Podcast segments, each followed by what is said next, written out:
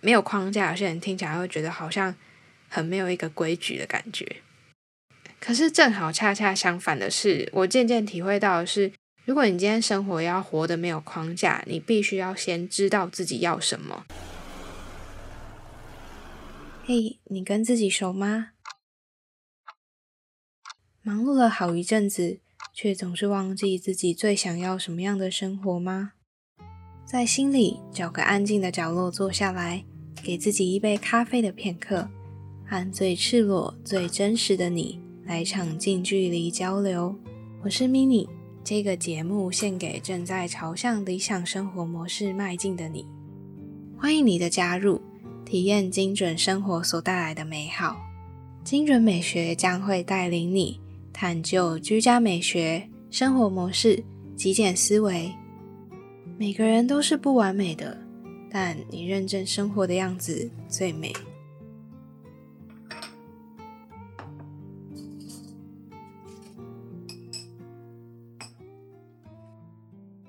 Hello，我是 Mini，陪你一起设计理想起居。今天呢，这一集节目是精准美学第二季的第一集。那有听过第零集收听指南的你，一定会知道这个节目目前呢有分成四大系列。那这一集节目的其中一个系列就是生活装饰音。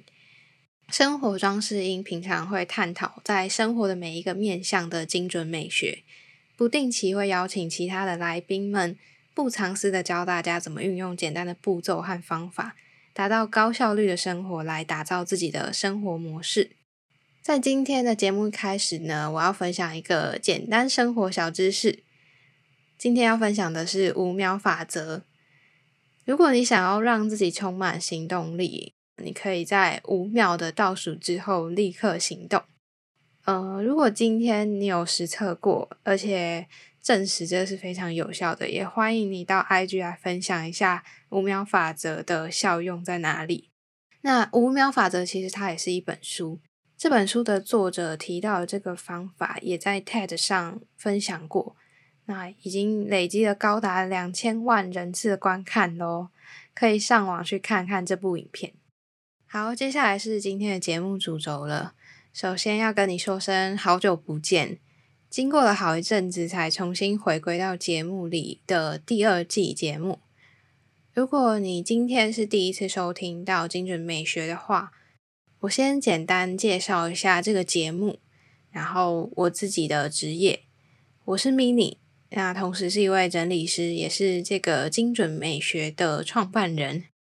这一集是精准美学第二季的第一集。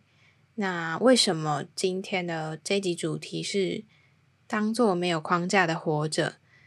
因为呢，框架这件事情，其实一直以来，从我大学毕业，在开始接触呃整理师，然后开始做这个节目之后，我在心里总是在寻找这个目标或一个方向，会觉得我好像没有一个标杆让我朝着那个方向前进，或者是没有一个前辈可以依循，更不用说我身边的同温层了，真的非常少人是像我这样子的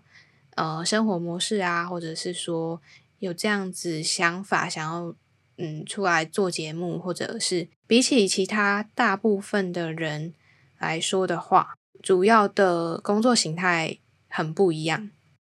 虽然说同温层这个环境是需要靠自己去开创的，但是我自己知道，我是一个有社交扣打的人，就是嗯，我自己没有办法一天内太多的社交，更不用说一个礼拜。我会去限定我自己，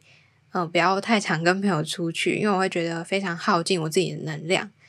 所以我也不太会去勉强自己去刻意的认识相关的人，然后去追求一个环境、一个同温层这样子。刚刚前面讲到的社交额度这件事情，相信只要是内向的人，应该都知道什么是社交扣打、社交额度。就是呃，会觉得说太频繁的社交是对自己一个嗯能量的耗尽。那我也是做了这个节目啊，然后后续才慢慢发现自己是内向者。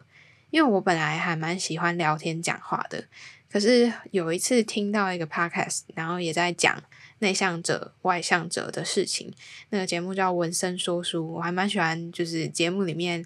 讲书的内容。因为我超讨厌看书，所以我就很多书都是用听的，要么就是听人家分享，要么就是听电子书之类的。接下来我继续讲，我为什么会觉得说，呃，要当做没有框架的活着。这个是来自于前阵子我有一个体会。是我常常觉得自己过得太过于随心所欲了，想做什么事情就做什么，然后呃，好像过得太废，搞得自己会有点内心产生自我怀疑，甚至还会有一种罪恶感。无论是我自己的生活啊，就是嗯，自由接案嘛，然后也不是每天都要固定的地点、固定的时间上班，然后也不是典型的朝九晚五上班族，那。还有我自己的生活上和 IG 上的内容啊，还有第一季的节目，这样听下来，我会觉得，好，虽然我自己蛮像在打脸自己的，可是我会觉得我，呃，过去的自己吧，太过于发散了，所以我才会开始这个新的第二季的节目，希望可以让我自己透过分享这些内容，然后我的生活也可以实践。也可以过得更聚焦一点，可是要过得更聚焦，会不会和没有框架这件事情互相违背了因为没有框架，有些人听起来会觉得好像很没有一个规矩的感觉。可是正好恰恰相反的是，我渐渐体会到的是，如果你今天生活要活得没有框架，你必须要先知道自己要什么，你才能不受限所谓的外界框架之下，活出你自己。因为如果你能够抛下自己既有的想法，你甚至可以不必住在家里。如果你真的是个很随心所欲的人，也有人真的是到山里去隐居，然后过得自给自足的生活。这件事情是真的有发生在台湾的，就是我去年暑假的时候去澎湖，然后在打工换宿的朋友那边听到。总之呢，这些都是全端看你自己怎么去定义自己的生活。像我前阵子也非常的焦虑啊，就是尽管知道自己现在的目标方向是什么，却一直思考不出来到底那个目标很确切的样子，还有到达那个目标的途径该长得什么样子，而且我也很难具体描绘出来那个目标的形象到底是什么，所以我开始就陷入了一种焦虑，然后没有方向感的样子。可是，我也从中发现，如果想要过得不受限，想要活得没有框架，就要先学会自我觉察，要从生活的过程中慢慢去观察自己。你可以放下一切的成见，然后不必在乎自己是用什么方法过着你自己的生活。那，嗯，这一点也就是因为我会觉得，没有人可以规定应该所谓的应该是什么。跳脱刚刚的框架以外，那这一阵子 mini 在框架以外做了什么事呢？我也分享一下。其实我这阵子过得很平淡又很舒服的日子吧，讲起来也蛮心虚的，但是对我来说，我觉得很开心。接下来我想要分享的是我在这段期间的体会。我在转换新的一季，还有这段比较像是筹备期的期间呢。我主要的生活方向大概可以分成实测早晨仪式和心态养成这两件事情。早晨仪式呢，是我之前曾经在节目里面提过，想要学习看看冥想这件事情。之前我有答应过要分享给你们我当时的心得感想嘛。结束了这段时间之后，其实我发现从中我得到的收获和体会，远远大于那时候一开始我想象的事情。我那时候只有做了执行我的早晨仪式这件事情，但是呢，我从中体会到有很多的附加价值，其中一个是吸引力法则，还有另外一个是专注当下的重要性。那在下一段节目，我会跟你分享中间的故事。你想要动手尝试整理，却又不知道从哪里开始吗？现在点选资讯栏的第一个链接，免费索取整理懒人包。这是我整理了上百个家之后的同诊报告，针对不同的混乱原因对症下药。用最简单的步骤让你踏出改变的第一步。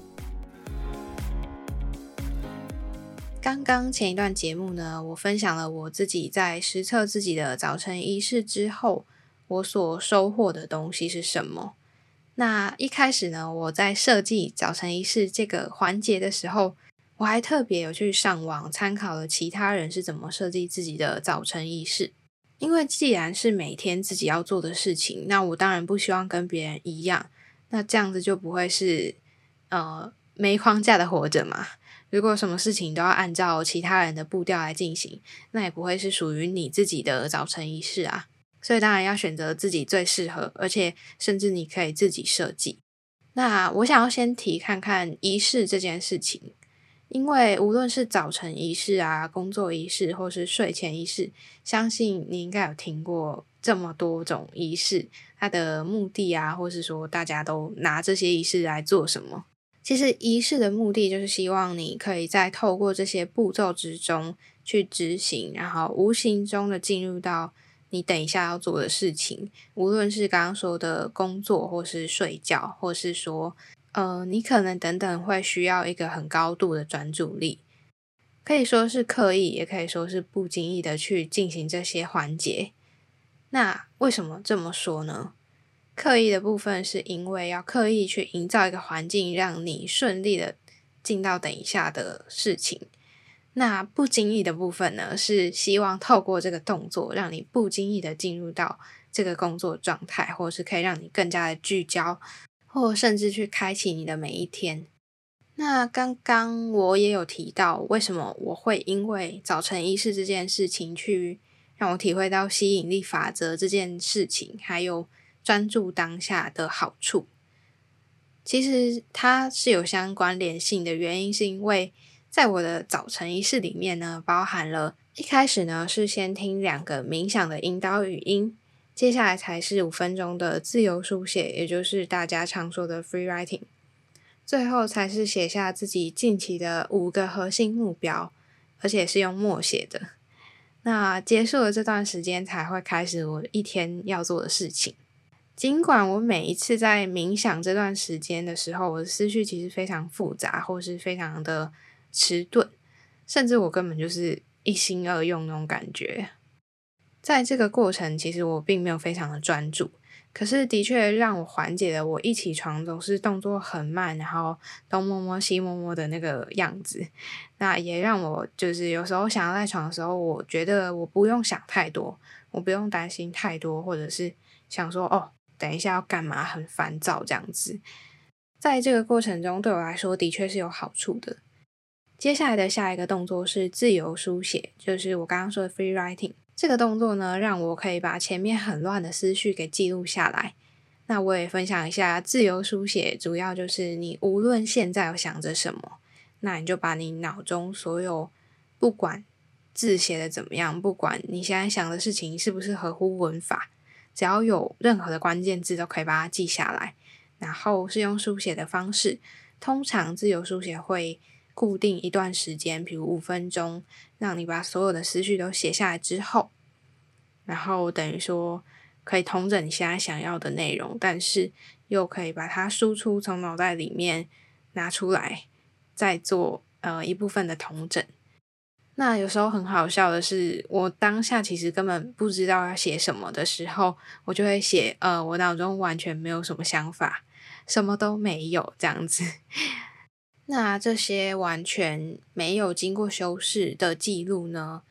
其实是帮助你的脑袋去理清那些思绪。那也有人会把，呃，这一件事情当成冥想的一种。接下来，在结束自由书写之后，我会写下我的核心目标。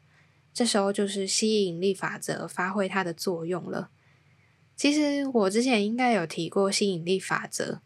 或是身边我的朋友才会知道我对吸引力法则这件事情的想法。呃，吸引力法则好像有些人会觉得是个信仰，可是其实我并没有真的把这件事情当成好像是信仰什么的在拜。可是，其实它的确是我相信的一个信念啦。虽然我并没有一路以来很认真的去执行这件事情，但是的确，它应验在我生活中非常多次。因为以前我的学生生活总是被我自己安排的好好的，因为我是个呃有点计划狂嘛，会想要规划我自己的每一个状态。那我在每一个阶段，我都是非常清楚，也很主动的会去追求我想要达成的事情。可是现在这个阶段，不像以前学生的时候，可以呃不需要顾虑那么多，然后也不太会有很多可能阶段性的安排。因为现在的状态就是比较不会有呃什么隔一段时间就毕业这个很固定的步调，所以只要停下来，然后遇到岔路了之后，就必须要自己去决定你要往哪个方向走。那我只要卡住了，然后遇到岔路的当下，我其实是会思考接下来发生的事情，不管我自己能不能接受，我会相信一切都是最好的安排。但是其实我以前是一个很无法接受突如其来的事情，就是像突然的事情啊、临时的事情啊。对于这两个关键字，我非常的容易感到焦虑。我也坦白说，我自认为我自己是一个对于时间、对于行程控制欲非常强的人。是一直到最近，我又跟家人去一阵澎湖，那时候是疫情还没有爆发之前。然后我们那时候去参加了澎湖花火节，我透过这一次的出游里面，才充分看出我从以前到现在的转变。因为以前的我呢，对于没有规划好的事情，我会非常容易焦虑。就是如果当下不知道做什么，我会觉得我一定要赶快找一件事情做，不然就好像嗯浪费时间的感觉吧。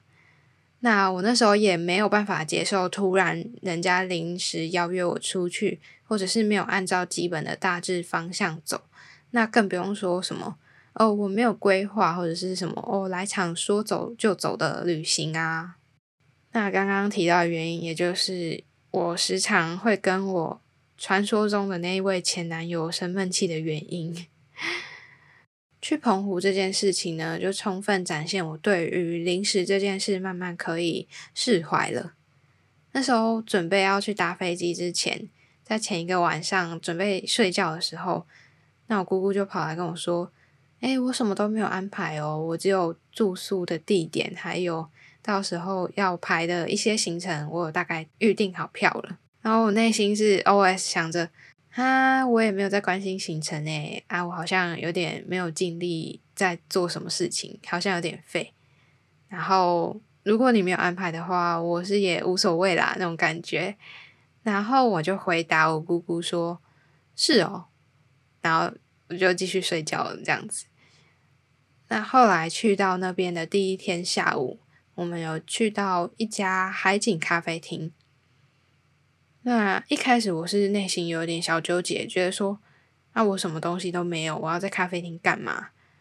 我就随意拿着店里的书啊翻翻看，然后也到户外跟旁边店里的猫咪玩。现在回想起来，我觉得我比起以前吧，还能够更坦然的面对突如其来的变化。没有按着计划走，或者是没有规划的时候，我都会觉得。嗯，好像无所谓了。虽然啦，我觉得我的临场反应啊，危机处理能力可能还是有待加强。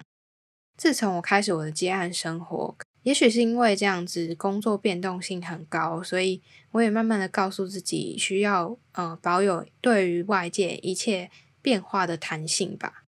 像是现在呢，此时此刻，我其实是因为疫情延宕了很多个整理的案子。但是我多出了额外的时间，让我可以做节目的准备，这也不是什么坏事啊。所以，拥有正确的心态去面对那些未来的不确定感，可以帮助我们在一边前进的过程，减少了很多嗯过多的思考、过多的担心，然后还有焦虑跟停顿吧。今天节目就到这边了，希望今天生活装饰音的第一集。同时，也是第二季的第一集，精准美学有帮助到你。那有任何想法，也欢迎到 IG 跟我互动。如果你以前也跟我一样的话，那我非常能够理解你以前的心情。现在呢，如果你有这样的困扰，其实我也可以多分享一些我过去的经验，也许可以帮助到你。想象一下属于你的美好生活会是什么样子？瞄准目标之后，规划路线，再勇敢的迈开脚步，往你的理想生活前进吧。我随时随时都欢迎你和我分享路上遇到的风景，甚至是到达目的地的喜悦。祝你有一个美好的旅程。如果精准美学的内容有帮助到你，欢迎分享给你身边所有需要的朋友。赶快把节目订阅起来，有什么悄悄话也立马到我的 IG 跟我说吧。虽然我知道你跟我一样，可能会先潜水个好一阵子，但是我不会读心术，你知道的。